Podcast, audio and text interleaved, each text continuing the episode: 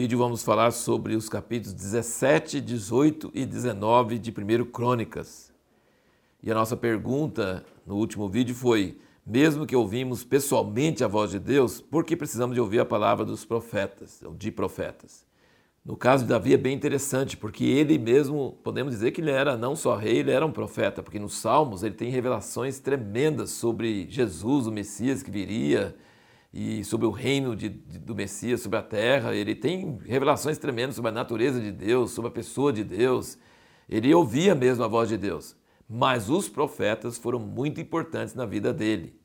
Veja bem, tem um princípio muito importante aqui. É o seguinte: a pessoa que se envolve com administração, com governo, com guerras, ela não é dedicada exclusivamente para ouvir a voz de Deus.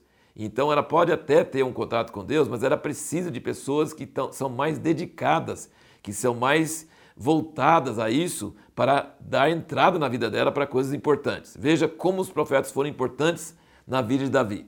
Samuel ungiu ele quando ele era apenas um, um pastor de ovelhas que tocava harpa e fazia salmos lá no, no mato. lá. Samuel ungiu ele como rei. Depois Natã foi muito importante na vida dele, mostrando o pecado dele, mas não só o pecado dele, mostrando também aqui que Deus não queria que ele fizesse uma casa, mas que Deus ia fazer uma casa para ele, aqui no capítulo 17.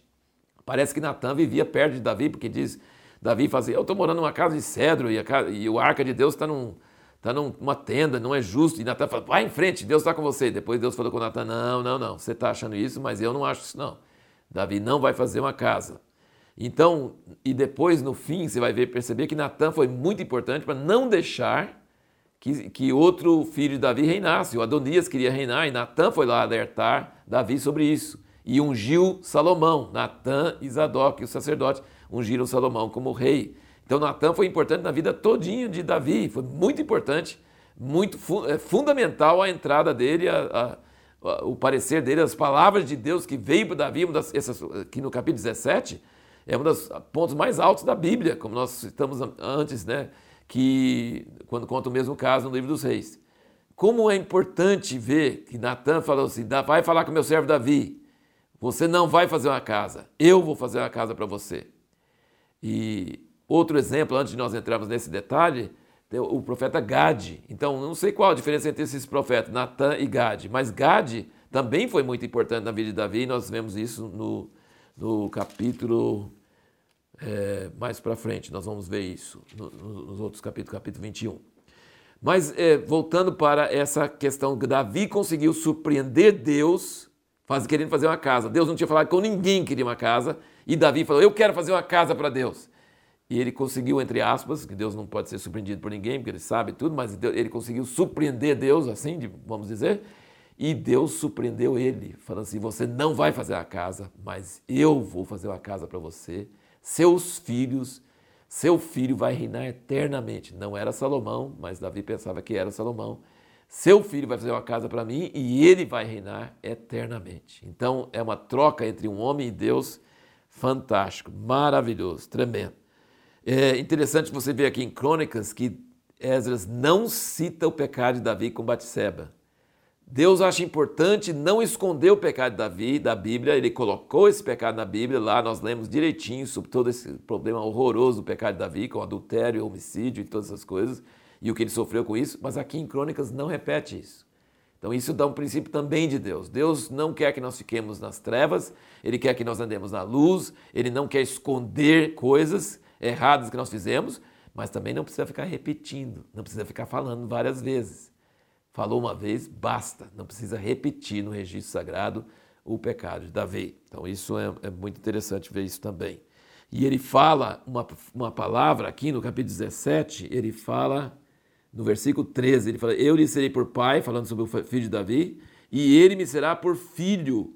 E a minha misericórdia, no original é recede, aquela palavra de benignidade que citamos no outro vídeo, não retirarei dele como a retirei daquele que foi antes de ti, mas o confirmarei na minha casa, no meu reino, para sempre, e para sempre o seu trono será firme. Então, depois, no Salmo, você vai notar essa palavra: fiéis misericórdias prometidas a Davi. Significa que Deus vai cumprir essa palavra, independentemente dos merecimentos dos filhos de Davi. Ele vai castigar os filhos de Davi, vai ter problemas, mas Deus vai cumprir com Davi as fiéis misericórdias ou recede de Deus, que significa que Deus ainda vai ter um filho Davi que vai reinar para sempre. Ele prometeu para Davi e isso não depende de filho Davi merecer ou não. É que Deus falou com Davi, isso vai acontecer, porque Deus não esquece e Deus tem uma misericórdia prometida, fiel, misericórdia prometida a Davi. Também na resposta de Davi para Deus, você vai perceber que ele junta esse, esse reino eterno que Deus prometeu à casa de Davi com a felicidade e a paz de Israel, do povo de Deus. Então não é uma coisa só para Davi, é uma coisa que vai afetar Israel. E esse filho de Davi, que não é Salomão, mas é Jesus, Salomão foi uma figura, mas Jesus é o cumprimento, é, que vai reinar para sempre e vai trazer paz para Israel. Israel nunca mais será expulso da sua terra e reinará para sempre. Então, Davi sempre entendia que não era uma coisa pessoal, não era uma coisa só para Davi pessoalmente, mas que a promessa de Deus para Davi sobre a descendência dele, sobre a casa dele, era algo que ia trazer um reino de paz eterno para Israel.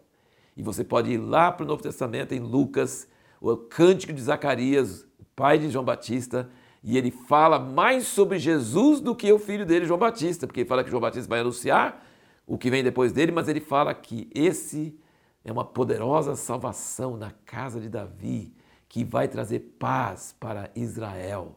Então, Davi e o reino de Davi e o reino do filho de Davi é ligado com a paz eterna do povo de Deus, do povo de Israel.